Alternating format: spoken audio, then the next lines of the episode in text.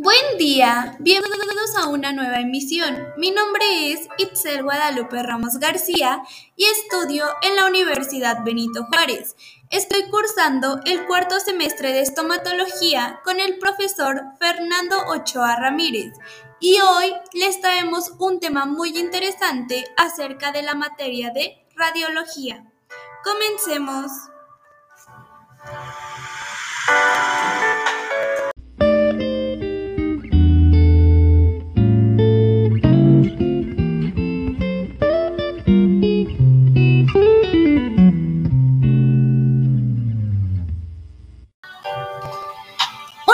Pregunta que nos hacen mucho es ¿por qué son importantes las radiografías? Y contestando a esto, yo opino que las radiografías son importantes, ya que ayudan al dentista a diagnosticar correctamente sus necesidades de salud bucal. Estas radiografías nos permiten ver más allá de lo que el ojo humano puede ver, es decir, que ayudan al dentista a determinar si tienen caries dental, enfermedades periodontales, abscesos o crecimientos anormales, como tumores o quistes, y lo más importante es que muestra la ubicación y el estado de los dientes impactados o no erupcionados. Pero, ¿con qué frecuencia se deben tomar las radiografías? Pues las radiografías se toman dependiendo del estado de la boca del paciente, es decir, que depende del grado de problemas presentes y qué partes de su boca el dentista necesita observar para tener un buen diagnóstico. Pero, ¿cuáles son los tipos de rayos X en las mordidas? Pues las mordidas son uno de los conjuntos de radiografías más comunes, es decir, que las mordidas muestran los dientes por encima de la línea de las encías y la altura del hueso entre los dientes. Estas ayudan a diagnosticar la enfermedad de las encías y las caries entre los dientes. La radiografía de aleta de mordida se coloca en el lado de la lengua de los dientes y se mantiene en su lugar mordiendo una lengüeta de cartón. Normalmente se toman cuatro mordidas como un conjunto, ya que se pueden tomar cada seis meses para personas con caries frecuentes o cada dos a tres años para personas con buena higiene y sin caries. ¿Cómo es un conjunto completo de radiografías? Es una de las preguntas que nos hacen mucho, pues un conjunto completo de radiografías es la que muestra todos sus dientes y todo el hueso circundante, lo que ayuda a diagnosticar caries, quistes o tumores, abscesos de dientes impactados y enfermedades de las encías. Es decir, que un juego completo generalmente consta de 14 a 20 radiografías individuales y generalmente se recomienda durante la primera visita con un nuevo dentista para ayudar en el diagnóstico adecuado y la planificación de un tratamiento. Otra pregunta muy frecuente es, ¿qué es un panorex? Pues un panorex es una radiografía de toda la boca que se toma sin poner nunca una película de rayos X en la boca. Sin en cambio, mientras se sienta quieto, la cabeza de rayos X va a girar a su alrededor, proporcionando una imagen grande de sus mandíbulas y de su diente. Este tipo de radiografía es especialmente útil para ver los maxilares superiores e inferiores y al mismo tiempo puede mostrar dientes impactados u otras estructuras ocultas que podrían ser difíciles de ver en la pequeña película individual que se usa para un juego completo tradicional. Una pregunta muy interesante es, ¿qué es una radiografía periapical o a qué se refiere? Esta se refiere a una sola radiografía que se toma para mostrar un área específica de preocupación. Es decir, que si tiene un dolor de muelas, su dentista es probablemente que le recomiende una radiografía periapical para ver todo el diente, incluido la radiografía. ¿Y qué es una radiografía periapical? Pues esta se refiere a una sola radiografía que se toma para mostrar un área en específico de preocupación. Es decir, que si tiene dolor de muelas, su dentista es muy probable que recomiende una radiografía periapical para ver todo el diente, incluido la raíz. Asimismo, la tomografía computarizada del haz cónico o rayos X tridimensionales van a ver avances en la tecnología y van a continuar brindando nuevas formas de ver. Es decir, estructuras que no se pueden ver a simple vista. Se podría decir que es uno de los más nuevos de estas tecnologías de imágenes, es la tomografía computarizada del haz cónico.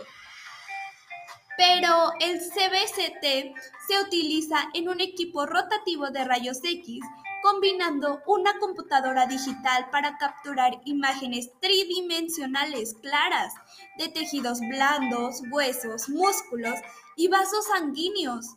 Su dentista puede recomendar el uso del CBCT u otras nuevas tecnologías de imágenes cuando considere que se necesitan imágenes adicionales para un diagnóstico o tratamiento adecuado. Esta pregunta es muy importante, o sea, es muy pero muy interesante. ¿Cuánta radiación hay con las radiografías dentales? Pues en un equipo de mordida que consta de cuatro rayos X, expone al paciente a 22 a 51 micro SB, micro Siervent, es decir, que también en un examen panorámico da como resultado a exposiciones alrededor de 5 a 25 micro CB. Asimismo, los rayos X de haz crónico dan como resultado una amplia variedad de rangos de exposición desde 20 microCV hasta 700 microSV, dependiendo el tamaño de la imagen y la marca de la máquina de haz cónico utilizada. Para entender lo que esto significa, esto se puede comparar con la cantidad promedio de radiación de fondo, es decir, la radiación que ocurre en el medio ambiente a los que una persona está expuesta en un año. Ese promedio en todo el mundo es de 2.400 microSV por año. Tenemos otra pregunta que se nos hizo muy interesante y dice, ¿hay cosas que mis dentistas puedan hacer para limitar mi cuidado dental, exposición a rayos X? Es decir, Sí, su dentista puede tomar varias medidas para asegurarse de que reciba la menor cantidad de exposición posible cuando se toman radiografías. La primera sería que coloque un escudo de plomo sobre su cuerpo, un collar de tiroides que protege y se recomienda su cuello aunque no es obligatorio. Asimismo también se puede usar un colimador que es un tubo largo que se extiende desde la radiografía que es la máquina, y se podría decir que los colimadores limitan el tamaño y la forma de la radiografía útil y haz que llegan al paciente. Asimismo, ese es el tipo más rápido de películas o sensores digitales. Se podría decir que a la izquierda hay un colimador rectangular y a la derecha se está utilizando el colimador normal. Al recomendar radiografías, los dentistas siguen al principio de Alara, Aslow, como sea razonable posible, para reducir la exposición a la radiación de sus pacientes, al determinar la necesidad y el tipo de radiografías a tomar utilizando mejores prácticas. Al tomar radiografías, incluida la aplicación de procedimientos de control de calidad y leyendo las imágenes completamente y precisamente. Las radiografías son una de las más importantes herramientas para el diagnóstico del dentista. Asimismo, se puede tener una detección temprana y el tratamiento de la enfermedad es la mejor manera de asegurar una boca saludable durante toda la vida. Su dentista debe recomendar solo las radiografías necesarias para garantizar su óptima salud bucal. Si tiene preguntas o inquietudes sobre los tipos o la frecuencia de las radiografías que recomiende su dentista, asegúrese de hacerle las preguntas a su dentista en la misma consulta.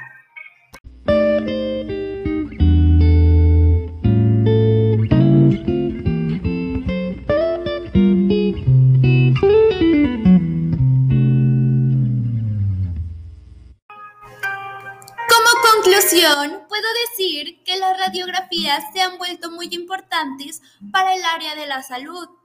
Si nos enfocamos más hacia la odontología, podemos decir que con la radiografía podemos observar las distintas enfermedades que padecemos en la boca, es decir, como las caries dentales, quistes, crecimientos anormales, enfermedades periodontales, abscesos, tumores.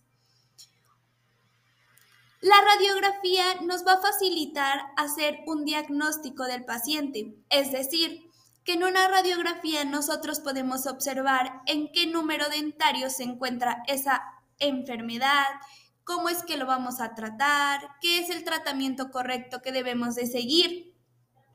Las radiografías son muy importantes, o sea, depende de la zona, porque existen panorámicas, Existen las mordidas, que son los conjuntos de las radiografías más comunes.